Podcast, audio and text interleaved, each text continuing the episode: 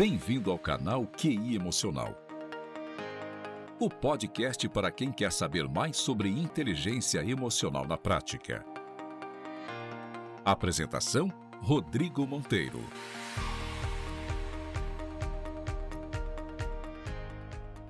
Bem-vindo, bem-vinda ao canal QI Emocional. Eu sou Rodrigo Monteiro. Para saber mais sobre inteligência emocional, acesse o rodrigomonteiro.com.br ou rodrigomonteiro.com.br. Neste episódio, converso com Carlos Santos, talentoso design gráfico formado em desenho industrial. Em nossa resenha, falamos sobre sua carreira e desafios. Destaque para a relação próxima entre inteligência emocional e o dia a dia do designer em uma agência de publicidade, além de algumas curiosidades sobre o mercado consumidor. Acompanhe aí, pessoal! Bom, como sempre começo aqui, qual o seu nome, qual a sua idade e o que você faz? Meu nome é Carlos Augusto Lopes dos Santos, eu sou designer, tô com 31 anos. Designer gráfico que fala? É, designer gráfico é uma da, dos segmentos. Eu sou formado em desenho industrial, na verdade. Dentro do desenho industrial, a gente tinha a possibilidade de escolher a especialização no, na conclusão do curso. Aí a gente podia ir tanto para design de produto quanto design de design gráfico. Design virou muitas vertentes. Verdade, Mas quando você fez cursos, a universidade era, era, era desenho industrial era mesmo. Desenho o nome industrial. do curso era desenho industrial. O nome do curso era desenho industrial. Uhum. Era bacharel quatro anos, né? Isso, quatro anos. Tipo, oito semestres. É que, por exemplo, algumas faculdades, na época, na grade do curso constava como design gráfico. E algumas constavam como design de produto ou design automotivo, por exemplo. Mas aí é muito da grade da faculdade em si. Certo. Que ano foi isso aí? Que eu entrei na faculdade é. foi em 2007. Foi, foi, logo depois do colegial. Eu saí do colegial em 2006, 2007 eu já entrei pra... E foi 2007 a 2000 e... 2010. Você é daqui de São Paulo mesmo? Nasci e cresci aqui em São Paulo, nunca, nunca saí daqui. Minha mãe é de Minas Gerais, mas eu, eu sou, já nasci aqui em São Paulo. Sua mãe é de Minas? Isso. Minha mãe e meu pai. Minha mãe e meu pai é de Minas Gerais. E minha mãe veio, veio para São Paulo, ela já tinha mais ou menos, acho que uns 18, não, 16, 17 para 18 anos, mais ou menos. Meu pai eu não lembro quando, quando que veio para São Paulo. Porque minha mãe conheceu meu pai já pequeno, mas eles foram casar depois de muitos anos, na verdade. Já inserindo aqui um, uma dimensão da inteligência emocional, que é sobre a autoconsciência, então como a gente está falando da sua profissão e da sua formação, é ter consciência da sua vocação. Como você se identificou com a sua profissão? Quando você era criança já gostava de desenhar? É engraçado porque eu, sempre gostei muito de desenhar, sempre gostei de, de, da aula de arte. O meu gosto por desenho foi desenvolvendo mais ou menos quando eu tinha, sei lá, acho que uns, uns 10, 12. Que foi, era a época que eu assistia muito desenho, que era a época que eu assistia mais anime do que qualquer coisa. Bom, eu tive alguns revistinhas em quadrinhos também, e era um lance que eu gostava muito de ficar reproduzindo os desenhos das revistinhas e do, dos animes. Então eu chegava da escola tal, e eu reproduzia muitos desenhos. E aí era aquela coisa de começar fazendo cópia, de colocar a folha por cima e ficar desenhando. Depois aí era mais um exercício de observação, de olhar a revistinha e tentar fazer igual. E aí tinha um lance do, de carro, que eu sempre gostei também muito de brigar carro. E na época, foi, foi isso que minha mãe que fez a assinatura pro TV, TV a cabo. E aí foi quando eu comecei a ver uns programas que era de customização de carro. E eu lembro que nesses programas tinha um cara que desenhava. E aí foi quando eu comecei a ver esses programas e eu vi, pô, os caras desenhavam os carros e o carro ficava exatamente igual o desenho que o cara tinha feito no começo. Eu achava isso, tipo, mano, sensacional. Bom, essa entrevista aqui é, é muito legal no sentido de ter a ver com, com a inteligência emocional, porque o nosso inconsciente tem o maior poder sobre as nossas atitudes, né? E o desenho industrial, ele atinge mais o inconsciente. O desenho industrial, ele está em tudo na vida. Ele está no carro, ele está na cadeira que a gente senta, ele está no computador, ele está no notebook, ele está no copo que a gente toma água, ele está no nosso celular, está em software, em sites. Não é comum, por exemplo, a pessoa parar e ver uma, uma placa no trânsito e falar por que, que essa placa é redonda, por que, que essa placa é quadrada, uhum. por que essa placa tá de tal cor, por que a faixa é, a faixa é branca e por que é, é amarela. São coisas do dia a dia Mas quando você era mais novo, você gostava de produzir um desenho, um anime? Então, o meu iniciou muito mais pela questão da, da reprodução. Da reprodução do desenho, da reprodução ali do anime, de reproduzir o desenho de um carro. Eu tive contato com arte porque minha mãe sempre gostou muito de, de quadro. Uhum. Então, vira e mexe, aqui em casa ela vinha com um quadro diferente, aí ela acabava falando do que, que era, de quem que era, se era de um artista um pouco mais conhecido, então se era um artista desconhecido. Então, eu tive um pouco de contato com arte relacionada a quadro, arte abstrata, mas era, mas foi muito, muito menos. O, o lance eu gostava partiu muito mais do lance da reprodução dos animes, que era uma coisa que eu consumia muito, que eu tinha muito contato. E o, o lance do design do, no, no dia a dia ele tá em tudo, né? Na verdade, até as pessoas que não são que não eram consideradas designers, hoje a função que a gente exerce é graças ao que foi desenvolvido muito tempo atrás. O reconhecimento do design como uma profissão é novo. Isso eu considero uma eu considero o design uma, uma profissão nova. Ela é uma coisa que já vem sendo desenvolvida há muitos anos. Então é aquela coisa, o design tipo existe há muito tempo, mas o entendimento do design relacionado às coisas que eu acho que é um que é de um período muito mais recente, né? O design acaba trazendo um pouco mais de vida e trazendo função para as coisas mais corriqueiras do dia a dia, seja um padrão cromático num farol, lugar que você senta todo dia ali que você nem percebe, mas que tem um trabalho de design muito grande ali por trás, justamente para tentar transformar aquele assento num lugar pouco mais confortável para você. Né? O seu primeiro emprego foi relacionado a designer? Não, não. O primeiro emprego foi completamente diferente de designer. O primeiro emprego foi no Tribunal de Justiça de São Paulo. Você fez algum curso antes de entrar na faculdade de desenho industrial? Eu acabei prestando para fazer o curso técnico de produção visual gráfica. 2005, isso aí, certo? Isso, 2005. É na ETEC? Não, foi na Escola Salesianas que é, que é, uma, é uma editora na época, uhum. né? E a Escola Salesianas, na verdade, tem há muitos anos e muitas unidades, né? E aí tem uma, tem uma unidade que fica ali na Moca. Eu ia fazer o técnico de impressão offset. Coloquei para fazer produção visual gráfica, que era relacionada a desenho. Certo. Só que eu acabei não passando para fazer produção visual gráfica. Produção visual gráfica era um dos cursos que tinha menos vagas. E aí tinha a segunda opção, né? Eles colocavam duas opções para você escolher. A minha segunda opção era impressão serigráfica. E aí eu acabei entrando para fazer impressão serigráfica. E aí no curso de impressão serigráfica a gente tinha muito contato com o pessoal de produção visual, porque era, às vezes a gente acabava fazendo alguns trabalhos que era dentro da editora que o pessoal da produção visual gráfica desenvolvia. Então, lá como era editora, a gente tinha muito trabalho de livro, capas, e aí eles tinham outros trabalhos que faziam que eram menores, né? Então tinha coisa de bloquinho, agenda. Então, de vez em quando eles faziam algumas coisas que era para a própria editora, que aí acabava passando o processo de desenvolvimento lá dentro da editora, passava pra gente e a gente conseguia ter mais contato com o pessoal de produção visual gráfica. E aí foi quando eu vi que eles desenvolviam um logo lá, que eles desenvolviam marcas, que eles faziam estampas, e eram coisas que eu gostava. E aí, só que aí na, no curso de impressão, às vezes eles passavam, por exemplo, a gente fazer um bloquinho. E aí nesse bloquinho ia a marca X. E aí eu falei, pô, legal, cara, mas, pô, de repente eu não, eu não gosto só de fazer a impressão, né? Eu falo, pô, eu acho que eu gosto de desenvolver a marca que vai ser impressa, né? Então, na verdade, meu primeiro contato foi profissional foi, foi nesse sentido, porque eu acabei fazendo um curso de impressão serigráfica e aí que eu fui ter contato com o pessoal de produção visual. E aí você teve certeza que era isso que você queria trabalhar? Certeza eu nunca tive. Mas era uma coisa que você gostava muito. Mas era uma coisa que eu, tinha, que, eu, que eu gostava. É. Uma das coisas que eu achava mais legal, era justamente o fato de eu criar as estampas que eu, que eu queria reproduzir nas minhas camisetas. Eu, vamos dizer que foi, foi, foi uma das primeiras vezes que eu comecei a ganhar dinheiro, porque lá eles forneciam material pra gente, pra gente fazer projetos individuais, né? Então a gente podia fazer o projeto que era nosso. Cara, foi a época que eu comecei a fazer adesivo. Pensa, você ter um adesivo das marcas mais legais que tinha, mas que não era o mesmo adesivo que todo mundo tinha. Então eu acabava, eu acabava criando muito adesivo, que era de marcas que eu gostava, ou então de desenhos que eu criava.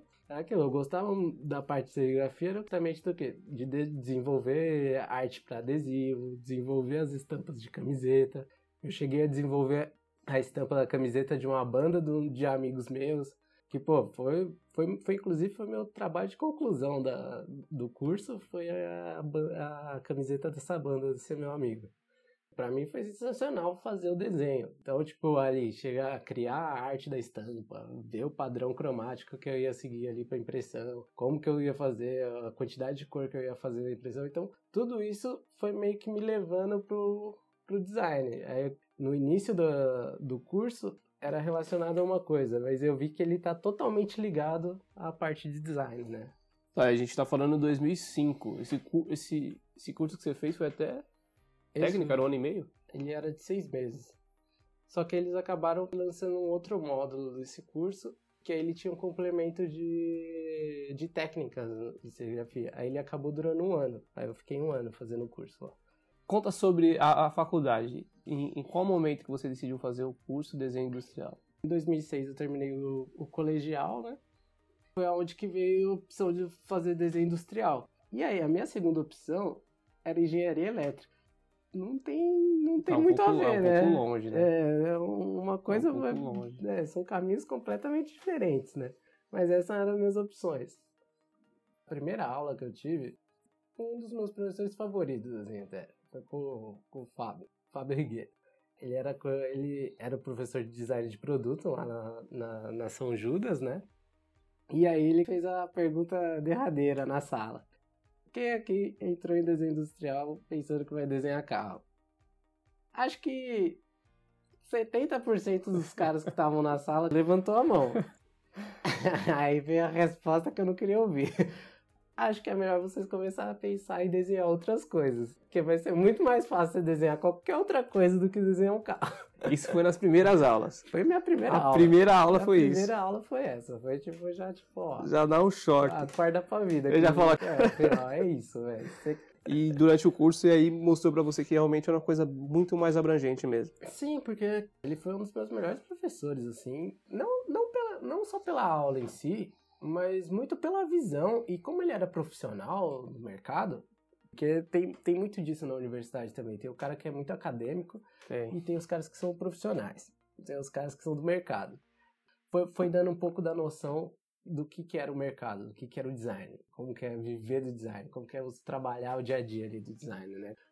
Ele sempre passou muito dos cases, as coisas que ele tinha desenvolvido, cases, trabalhos, tipo, não é muito normal, assim, da, ele sempre teve trabalhos que eram meio fora da curva, assim, trabalhos que você tem gosto de fazer, você tem te instiga a querer fazer, né, cara? E, mas ele mostrava também, tipo, muito do, do, do lado que, que era, tipo, meu, puta, nem sempre você vai conseguir fazer, implementar a ideia que você tem, às vezes você tem problema de tecnologia, às vezes você tem problema com o cliente, processo de desenvolvimento é muito difícil. Mas ele foi um cara que sempre foi passando isso, então ele sempre que deu uns feedbacks nesse sentido. E aí foi meio que a gente foi, foi ter, aí que eu fui ter noção do que, que era mesmo o design. né? Que, que de fato, anteriormente com o curso que, eu- que eu tinha feito em contato, que eu tinha de produção visual gráfica, eu tinha uma noção do que, que era porque eu vivenciei o ambiente de gráfica. Era um ambiente de uma editora que Aham. tinha uma gráfica, então eu tinha uma noção do que, que era uma parte do, do, do trabalho. Na faculdade eu fui ver que tipo, o design se abrangia num campo muito maior, né? Começou a trabalhar com design na faculdade ou só de fato com design depois que terminou a faculdade? Não, eu comecei no meu se- terceiro ano na faculdade, eu comecei a trabalhar. Não era, não era com design ao- a, a fundo, assim. Eu não, eu não tinha, por exemplo, meu, meu chefe não era formado em design. Aham. É, aí esse, esse foi um, um ponto ruim, porque assim, meio que eu não tinha um, um, um padrão assim, de qualidade relacionado ao meu trabalho. Ainda era um cara, tipo, muito acadêmico né, nesse ponto. E aí depois eu entrei na Associação Antipirataria de Música e Cinema. Que ano que você tava lá? Na, Isso foi 2000... na São Judas, né? Isso, na São Judas. Na Moca ali, né? E na unidade da Moca. Aí isso foi em, em 2008, 2009. Foi no final Segundo de 2008. pro terceiro foi- ano da É, segundo pro terceiro ano. E aí lá tinha o departamento de imprensa, reportava muita coisa para as produtoras de cinema e produtores de música. Então a gente ca- acabava fazendo muita apresentação, tinha muita coisa que era parte de divulgação, que era que era coisa de imagem que a gente que a gente gerava, essa parte das apresentações que a gente mandava para as produtoras, que era mais relacionada com, com a parte visual, coisa da área que eu, que eu ia trabalhar, né? Mas as pessoas que trabalhavam diretamente comigo era jornalista e uma, uhum. uma, redatora e eu que cuidava da parte visual ali das apresentações e de e é designer isso, e certo? de fotografia. Sim. Isso é designer. Não, não, deixa de ser um trabalho de design. Uhum. O que eu estava fazendo, para eles já era muito diferente já do que eles estavam acostumados. Aí eu saí de lá quando eu estava no último ano da faculdade, 2010. 2010. 2010, foi meu último ano. Aí em setembro eu entrei na primeira agência que era a agência de design mesmo que eu fui trabalhar. Setembro de 2010. Setembro de 2010. Aí, aí você entrou numa agência aí mesmo? Eu entrei na, numa agência de design mesmo, na agência voltada para brand. E aí que eu fui vivendo design, assim, que, foi, uhum. que eu considero meu primeiro emprego como designer foi, foi nessa agência. E aí, no último ano da faculdade, você já tinha certeza já que Cara, queria pra sua vida? A certeza foi a partir, acho que, do segundo, terceiro ano. Porque no, no, no, segundo ano a gente começou a ter, umas, a ter matérias que eram um pouco mais específicas. Que uhum. a gente começou a ter técnica de desenho, foi ver como que a gente utilizava as metodologias de, de projeto para desenvolver novas soluções. O processo de eu entender o que, que era o papel do design na, na sociedade. A partir uhum. do momento que eu entrei na agência, eu tinha outros três caras que trabalhavam comigo na parte de criação, eu tinha um diretor de criação que, meu, já era formado em design, era formado em branding. Então, assim, eu estava volta de pessoas que tinham muito conhecimento, que podiam me dar um norte ali. Então, ali eles podiam me dar um direcionamento se o fato era bom ou se era ruim. Para ser um designer, precisa saber desenhar? Precisa ter muita noção de desenho a, gente está na, na, autoconsciência ainda, Sim. na questão das capacidades e limitações. Então, por exemplo, às vezes a pessoa quer ser jogador de basquete, só que ela tem um metro e meio. Só que assim, o sonho dela é ser jogador de basquete. Ela precisa ter essa autoconsciência para reconhecer que ser jogador de basquete vai ser praticamente impossível uma pessoa de um metro e meio ser jogador de basquete. Sim. A não ser que ela tenha uma habilidade surreal. Fora da curva. Fora totalmente da curva e aí talvez ela tenha oportunidade, mas mesmo assim vai ser difícil. Sim. Certo? Com um metro e meio. Uhum.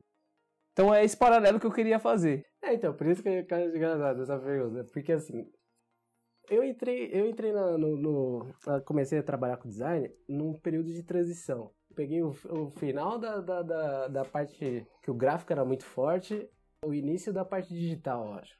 Vou abrir um parênteses aqui. Essa transição foi mais ou menos por, que, por qual ano que foi essa transição aí? Em 2013, 14, o digital já estava muito forte.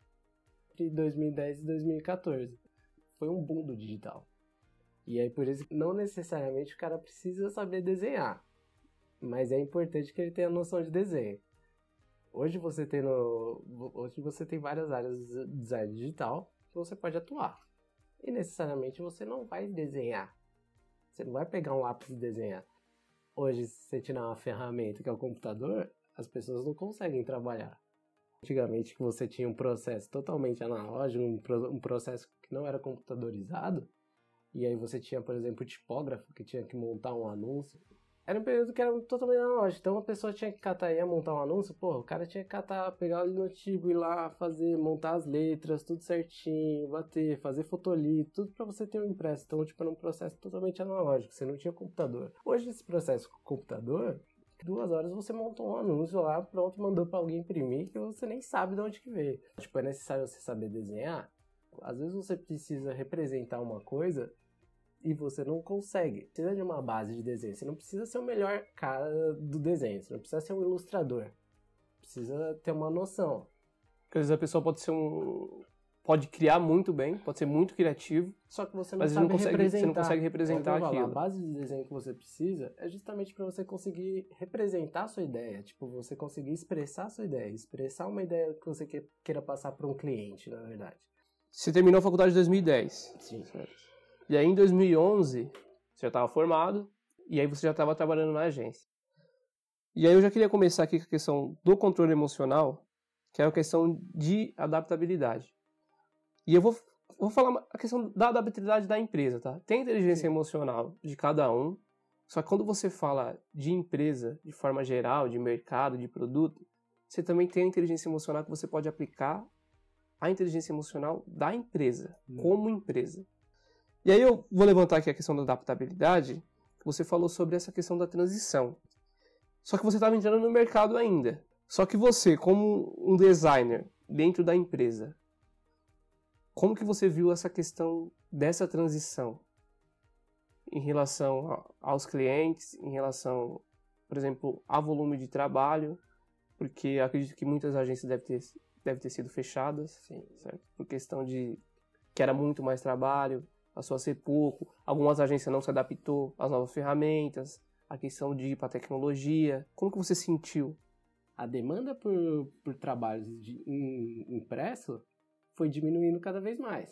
E aí foi abrindo a demanda por trabalhos para a parte digital. Então a gente tinha uma demanda muito maior para a parte de desenvolvimento de materiais, que era de divulgação online, coisas que era para desenvolver portal, desenvolver site. E aí começou a pegar para mim porque eu não manjava nada de programação. Eu já tinha feito um curso, um curso de, de computação que ele meio que dava um, uma geralzona assim de programação, que era tipo aquele lance de você montar o sitezinho ali, uhum. meio que num bloco de notas, sabe? Uhum. Então eu sabia ali que, tipo, ó, beleza, tem o, o você abre ali o paizinho ali, mete o HTTP, não sei das quantas, HTML, você faz um, um código básico ali. Para o mercado, isso teve o um lado positivo e teve o um lado negativo. Porque assim, quando a gente trabalha com, um trabalho impresso, com material impresso, a gente tem que ter um cuidado muito maior. Lá na época a gente às vezes fazia um catálogo que a gente tinha uma tiragem de 60 mil exemplares. Então pensa, você tem um catálogo de 40, 50 páginas, que você vai ter uma tiragem de 60 mil exemplares. E aí de repente você descobre que tem um erro de ortografia em uma dessas páginas e o material já rodou, é um prejuízo que às vezes faz uma empresa quebrar. A parte do digital, a parte boa é o quê? Você acabou, você, você tem a possibilidade de consertar isso sem ter um impacto financeiro tão grande. O impacto que você vai ter é o quê? Na hora trabalhada do cara. O certo. cara vai ter que refazer o trabalho. Isso impacta não só na, na questão das empresas, mas também do profissional que atua diretamente. Perfeito, ficou claro. É. Para dar continuidade aqui, é, então, em 2011 você estava nessa agência. Sim. 2011, você ficou até quando nessa agência? Setembro de 2010 até outubro de 2011. Aí, em 2011, eu tive uma proposta do, de uma amiga que trabalhava na empresa que desenvolvia gabinetes plásticos, né? Para trabalhar com 3D e desenvolvimento de produto. E aí meu olhinho brilhou. aí já era uma coisa mais próxima. Já era mais próximo do, do que, que, eu, você... do que eu inicialmente tinha pensado do em fazer na vida. tinha pensado finalzinho de 2011, né? Eu acabei indo, indo pra, pra essa empresa. Você ficou quanto tempo lá? Um pouquinho, um ano e dois meses, mais ou menos.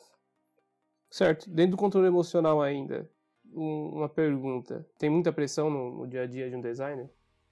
Tem bastante. Muito relacionado à questão de qualidade e prazo. Qualidade e prazo. Pressão normalmente vem do cliente. Do cliente também do internas e interno também. superiores, né? na época, na Quickplast, a gente tinha um processo interno e eu sabia desse prazo desse processo interno. Só que nem sempre o cliente entende que esse processo precisa ser seguido, que isso vai estar ligado diretamente à qualidade do serviço que vai ser entregue no final, né? Certo. Como a gente lidava direto com o cliente e lidava direto com a fábrica, porque assim, a gente vendia muito protótipo, então tinha coisa de protótipo que eu precisava sair para aprovação para liberar a produção. Se sair para aprovação, seria a aprovação do cliente. Do cliente. Então o cliente ele tinha uma necessidade, fazia toda a gestão do projeto e gerava um protótipo. E esse protótipo tinha que ser aprovado pelo cliente. Uhum. Antes de liberar qualquer coisa para produção, uhum. qualquer parte de produção, a gente tinha que finalizar a parte de projeto. De aprovação, de componentes, de como que vai ficar a peça, do design. O prazo que a gente estipulava eram de mais ou menos 21 dias na época começava pressionado, não conseguia entregar, não consegui. A pressão do design hoje, ela é muito, ela é muito maior do que naquela época. Hoje relacionado por conta da, da qualidade de trabalho e os prazos que a gente tem para trabalhar. Mas isso tem a ver com, com a mudança de, do mercado também? Não, Como o mercado está atualmente? Total. Da primeira agência que eu trabalhava, os prazos eram completamente diferentes. E a percepção que os clientes tinham do nosso trabalho era completamente diferente também. Hoje a percepção que o cliente tem do nosso trabalho é que tudo é muito fácil. Então, se é tudo muito fácil, você não precisa de tanto tempo para chegar numa solução. Tratamento de imagem, dependendo do, do que você precisa ou de como está uma imagem, ele vai te demandar um tempo. A qualidade do seu trabalho vai estar diretamente ligado ao, tempo que você tem, os seus recursos, é claro, né, o seu conhecimento. Aham. Hoje você tem aplicativos no celular que com um toque te dá uma tratada geral.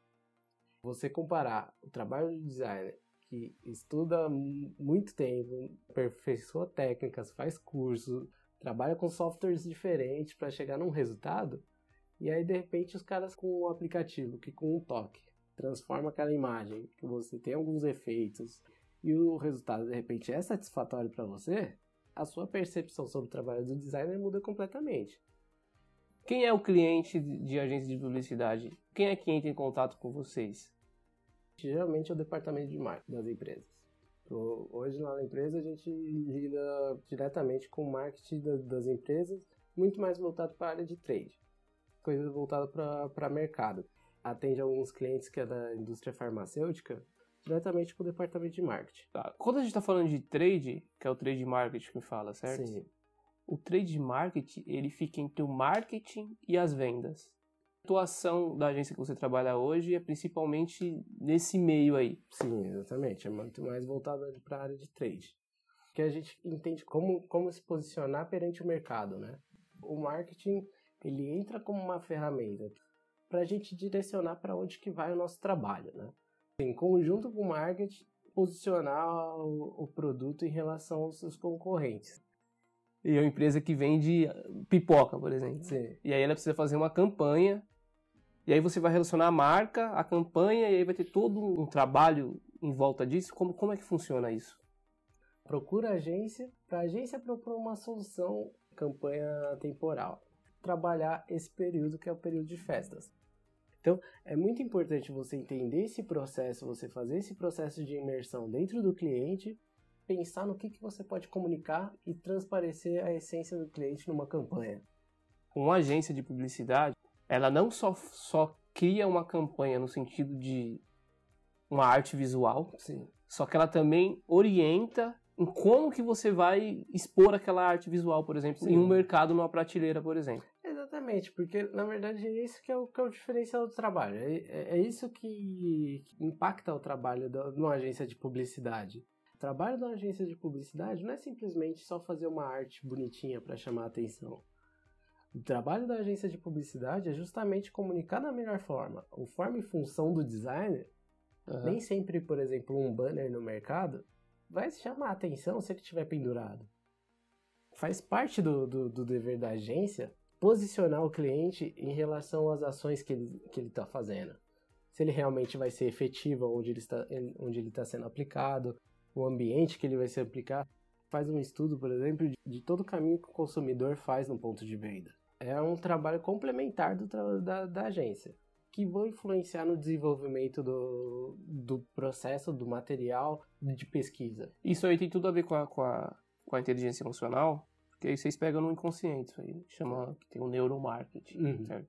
Inclusive o neuromarketing vai ser um, um artigo meu no blog também, que eu vou falar dessa questão só de neuromarketing. Vou encaixar aqui mais um, uma dimensão da inteligência emocional, que é a empatia.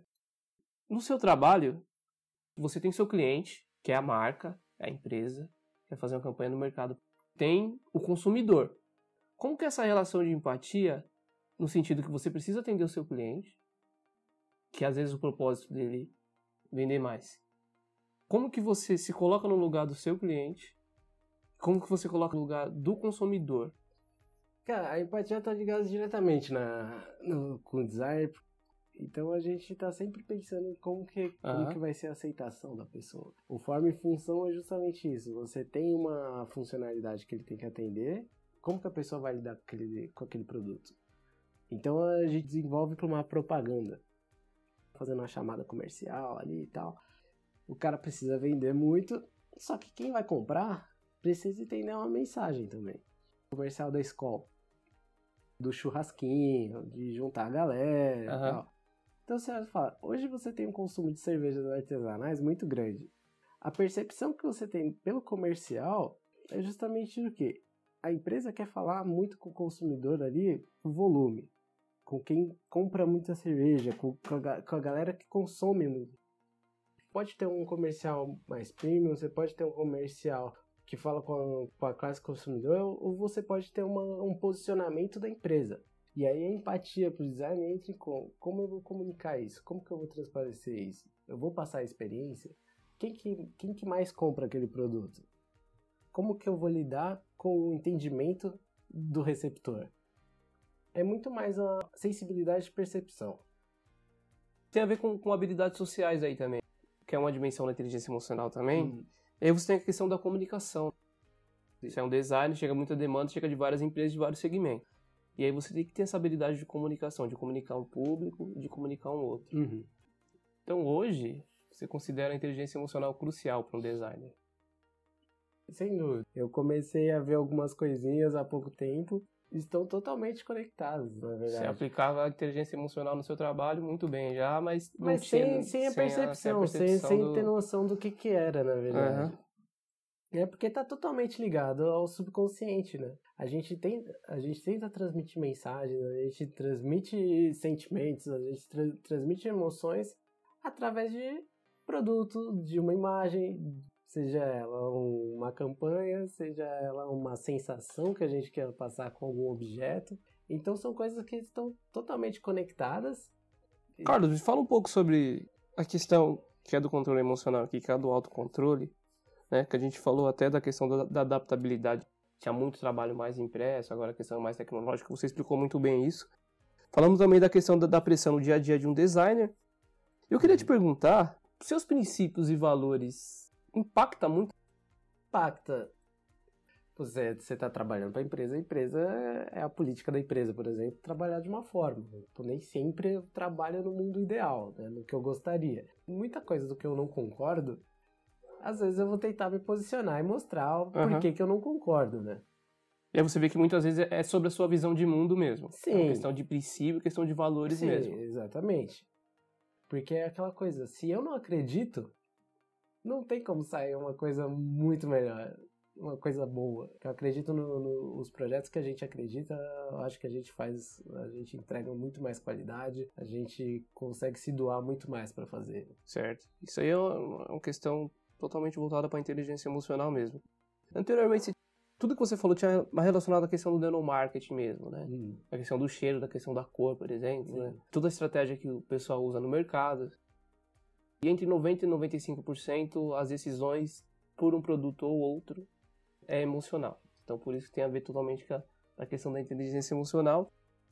Eu vou entrar na- na questão aqui um pouco mais da questão do inconsciente aqui, que é voltado mais para a inteligência emocional mesmo, que é uma coisa um pouco mais aprofundada, é uma coisa, né, que é o cerne da- do que eu gosto muito, né? um teste feito em relação à Coca e à Pepsi.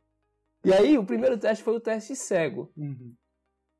O teste cego, que aqui foi feito com 16 pessoas, o pessoal tomava né, um pouco da Pepsi e um pouco da Coca. O resultado foi 50%. Então, oito pessoas preferiram a Coca, oito pessoas escolheriam a Pepsi. E aí, tem um teste que chama semi-autônomo. Aí já não era mais o teste cego. E aí a pessoa tomava as marcas. Quando as pessoas sabiam qual que era a marca, 12 pessoas preferiram a Coca e 4, 25% a Pepsi. No primeiro momento aí, na questão do teste cego, esse teste cego, ele pega a questão do centro de recompensa do cérebro. Percepção deles, o que era mais gostoso, foi o preferido. Certo. Certo? E aí isso foi dividido. Quando eles souberam qual que é a marca, a estratégia de, uma das principais estratégias de marketing da Coca, que é associar aos momentos felizes da vida. Uhum. Então a Coca, ela está associada a muitos momentos felizes da vida de várias pessoas, né? Sim. Tem a ver com a parte do cérebro responsável pela memória e experiências culturais. A marca em si, ela tem muita força, somente sobre o cérebro. Uma atuação mais forte né, na questão, essas pesquisas mostram isso, Sim. na questão de, de escolha do consumidor. Uhum. Então eu queria trazer aqui só uma questão mais da questão do cérebro, mesmo, de como Sim, funciona, é... para trazer uma, uma, uma coisa um pouco mais, mais profunda nesse sentido. Uhum. Mas assim, isso aí é uma coisa trabalhada pela agência de publicidade também, certo? Totalmente. Sim, é to- totalmente trabalhado pelo design, né? A percepção, a sensação é a, expe- a experiência do usuário, na Aham. verdade. Já aconteceu situações que, eu- que eu falei, já vi pessoas que assistiram um comercial da Coca e choraram, por exemplo. Teve um livro que eu li, logo que eu comecei a trabalhar, que chamava Love Makers, voltado para marcas. E nesse livro, eu até achei que era, mas não é, o seu estudo é um pouco diferente. Nesse livro eles falam, tipo, na Nova Zelândia, o pessoal gosta muito mais de Pepsi do que de Coca. E aí eles iam fazendo esses, esse estudo cego em vários países. Que a divisão entre quem gosta de Coca e gosta de Pepsi é muito menor do que o volume de vendas que você tem na Pepsi em relação à Coca. A Coca é disparado, não sei quantos por cento a mais do que a Pepsi. Só que em relação a gosto, é muito menor esse número. Coca-Cola tem um trabalho gigantesco de, de brand por trás que vem não é de hoje. O trabalho de brand é justamente é um trabalho que é construído, é, constru, é a construção, o brand é a construção da marca, a construção de imagem, a construção de experiência, a construção de percepção. Então isso vai com muito tempo. O brand é um trabalho que você não faz de um dia para noite, é um trabalho a longo prazo. Então hoje você ter a silhueta da Coca-Cola, por exemplo, desenhada em qualquer lugar, você não precisa ver um vermelho ou você vê o logo da Coca-Cola ou o líquido preto para saber que aquilo é uma Coca-Cola. Entrar num, num, num tema aqui que a gente não entrou, mas voltado mais para a questão pessoal, que é a, a motivação. O que, que te mantém motivado no seu trabalho? Você tem demandas de vários clientes, certo? Sim. E são demandas diferentes. Isso é uma motivação? Sim. Isso é uma das coisas que eu gosto, assim, da, da minha profissão. Eu gosto de rotina. Ter um, um padrão ali. É ter- mais sistemático. Sim. Mas uma das coisas que eu gosto é justamente ter a possibilidade de fazer coisas completamente diferentes. Atualmente eu estou trabalhando com uma, empresa que desenvolve lente de contato. É uma coisa que eu nunca sonhei na cabeça que eu ia fazer. Aham. Mas eu também trabalhei com empresa de tênis, de calçado, que também era uma coisa que eu falei, porra, nu- nunca sonhei. Qual, qual que era essa de calçado? A calçado era a Vans. A, A Vans. a gente fez o lançamento do, do tênis da, da a Vans é skate. Volta- É street que fala? Ela, é que a Vans hoje, ela, ela se posiciona como uma- empresa que ela é voltada tanto para o público de skate quanto do surf, Aham. mas de uns anos pra cá ela entrou muito no, na galera alternativa, do casual. E, pô, foi sensacional trabalhar com os caras. Assim, a gente trabalhou na época a gente fez o lançamento de, de um tênis, né, que eram para as duas linhas, né, tanto para a linha casual, que era voltado mais para galera de surf e tal. Ele foi o primeiro solado da, da Vans do externo, era para fora, não era Aham. aquela sola de waffle, né? eles Certo. chamam. Foi muito legal porque era um tênis tipo, meu, que eles mudaram completamente a construção do tênis. Eles fizeram um tênis com a construção totalmente renovada, com materiais muito mais leves. Podia fazer trilha, você podia molhar, você podia andar, ele secava muito mais rápido. Então, isso é uma das coisas que me motiva. A possibilidade de eu trabalhar com segmentos completamente diferentes. Você é pós-graduado, certo? Sim, Qual que é o curso que você fez? fiz pós-graduação em Industrial Design. Só que assim, na, na pós-graduação a gente trabalhava com metodologias um pouco diferentes, eram metodologias mais novas, né? A gente trabalhava com, muito com muita coisa voltada para o design thinking, para o design de serviço, design Quando a gente está falando de, de design thinking, a gente está falando desde o, da concepção, então, sim. da ideia, até o consumidor, certo? Sim. Porque assim, todo design é voltado para a solução de um problema. O design thinking é uma metodologia que a gente tenta trabalhar de forma mais assertiva. A gente trabalha ele focado totalmente no usuário. A gente consegue trazer o usuário para dentro, ver como que é a experiência dele, ter uma percepção do usuário relacionado ao que a gente está desenvolvendo de projeto, tentar trabalhar de uma forma muito mais assertiva do que seria o desenvolvimento com o usuário longe, né? Você tem uma formação bem completa, então.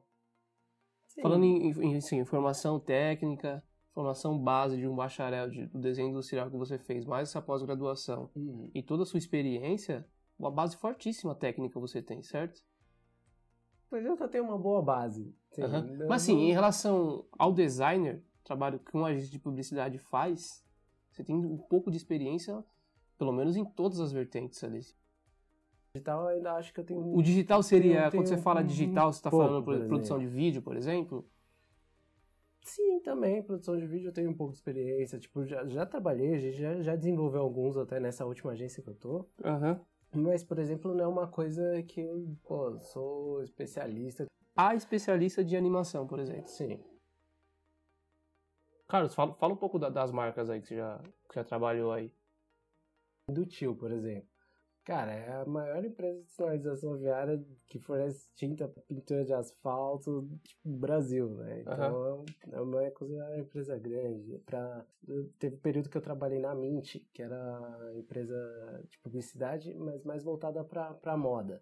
Então lá, a gente, lá eu acabei trabalhando com, com algumas marcas legais, como Santa Lola, Animale, Brand, está falando de clientes que têm uma marca totalmente consolidada no mercado, certo? Sim, sim, são, são clientes que têm uma marca consolidada. Você fala de uma Santa Lola, por exemplo, público feminino, uhum.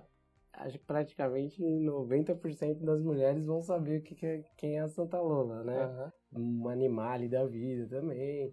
Eu acabei trabalhando com coisas completamente diferentes, coisas que eu nunca sonhei que ia trabalhar, né? Algumas empresas da indústria farmacêutica. Então hoje eu trabalho para uma União Química, para Beringer, para Vans, a gente fez um lançamento de tênis, fez nessa última agência que eu tô, que é a Questro, projeto de Olimpíadas para Bridgestone. A Bridgestone, como era o patrocinador oficial da, das Olimpíadas, acabou fazendo muita coisa que, que eram para as lojas, né? Com os materiais por conta da, da Olimpíada, né? Foi um projeto muito legal que a gente fez, que meu, demandou muito trabalho da agência e tal. A gente está indo para o final aqui, Carlos. Qual mensagem gostaria de deixar para quem está começando agora, gosta de desenho e pensa em ser um, um designer? Quais as, os conselhos, as dicas, né, que você daria para com o mercado atual também para trilhar um, um, caminho mais assertivo, digamos assim? Assim, na faculdade, a faculdade não aproveitei muita coisa, poderia ter aproveitado muito mais tem que se dedicar muito, cara. E você tem que consumir o máximo de cultura que você puder. Ser a maior esponja que você puder ser durante aquele período. Que isso vai, vai fazer total diferença na sua trajetória. Bom, beleza, Carlos. Acho que ficou muito claro aí essa questão da, das suas dicas aí, principalmente o pessoal que ouviu toda a sua experiência, né, de como que você chegou onde você está hoje. A gente tratou também aí de todas as as dimensões macros, digamos assim, né, da inteligência emocional, né? Falamos sobre, sobre a autoconsciência, de como você identificou sua profissão, né? Questão de, de reconhecer suas capacidades, né? Você já sabia desenhar, já desenhava bem, já gostava de fazer isso. Falando também do controle emocional, da questão de, do trabalhar sob pressão, né? Principalmente da questão da, da adaptabilidade quando você entrou no mercado no ano de 2011, 2012, 2013, uhum. que foi seu início profissional ali, né? Sim. Teve, tava tendo aquela transição. A questão da empatia no seu trabalho, como se coloca no lugar do seu cliente, do consumidor, e no meio disso tem prazo, tem pressão, tem a, tem a questão da cultura interna da sua agência que você trabalha também, e da questão da habilidade social também, na questão da comunicação. Então você acaba comunicando uma marca. E essa comunicação é não é uma comunicação falada, né? Sim. É uma comunicação subjetiva, né? Uma, uhum. questão mais visual né? do que textual, por exemplo, né? Sim. né? Foi muito legal. Tem tudo a ver com a questão da, da inteligência emocional. Eu aprendi muito aqui. Queria agradecer. E tem alguma última mensagem aí que você, quer, que você queira deixar? Eu que agradeço a entrevista. Foi, foi muito legal a gente conversar, bater um papo. Acho que a inteligência emocional, design tem tudo a ver, tá tudo muito relacionado tudo parte do, do, do princípio do, dos questionamentos. Acho que os questionamentos e a gente se questionar como que a gente percebe as coisas, como que as coisas são feitas hoje, parte para uma evolução da sociedade. Então eu acho que é muito válido, do, acho que o papo foi muito interessante e eu que agradeço. Bom, é isso aí, Carlos. Obrigado e até mais aí. Valeu, velho. Valeu. Você ouviu o canal QI Emocional com Rodrigo Monteiro. Os episódios são distribuídos nas principais plataformas de podcast. Acompanhe as redes sociais e fique por dentro de todas as novidades. Facebook e LinkedIn, Rodrigo Monteiro. Instagram, arroba o Rodrigo Monteiro 89. Para saber mais sobre inteligência emocional e obter informações sobre a palestra, acesse orodrigomonteiro.com.br. orodrigomonteiro.com.br